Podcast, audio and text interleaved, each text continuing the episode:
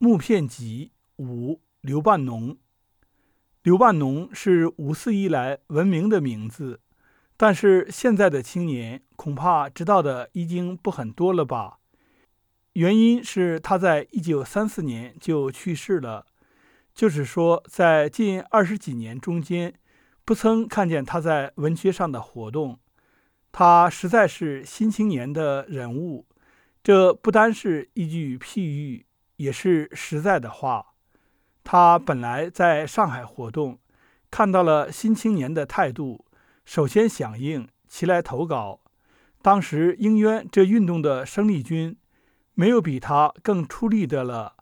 他也有很丰富的才情，那时写文言文，运用着当时难得的一点材料。他后来给我看。实在是很平凡、很贫弱的材料，却写成很漂亮的散文，的确值得佩服。《新青年》的编辑陈仲福，那是在北京大学当文科学长，就征得校长蔡杰民的同意，于一九一七年的秋天招他来北大，在预科里教国文。这时期的北大很有朝气，尤其在中文方面。生气勃勃，外文以前只有英文，添设德文、法文以及俄文，也是在这时候。国文教材重新编订，有许多都是发掘出来的，加以标点分段。这工作似易而实难，分任这工作的有好几个人，其中主要的便是半农。他一面仍在《新青年》上写文章。这回是白话文，心劲气锐，攻击一切封建事物最为尖锐。与钱玄同两人算是替新思想说话的两个健将。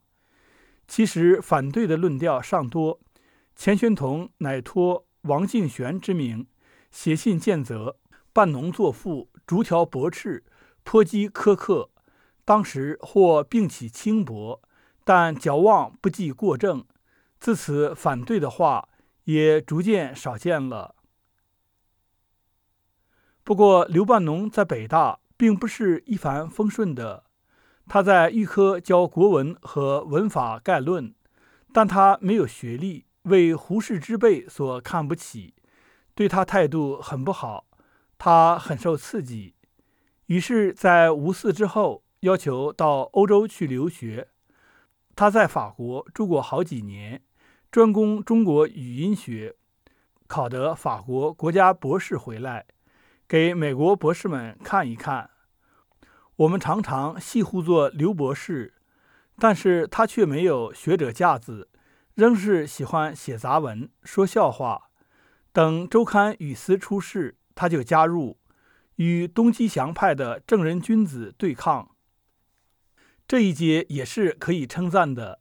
他又写文章特别露骨，有些是沈氏不敢用的字面，所以他虽然有进入沈氏队里去的资格，却仍旧是无下阿蒙，插不进足去。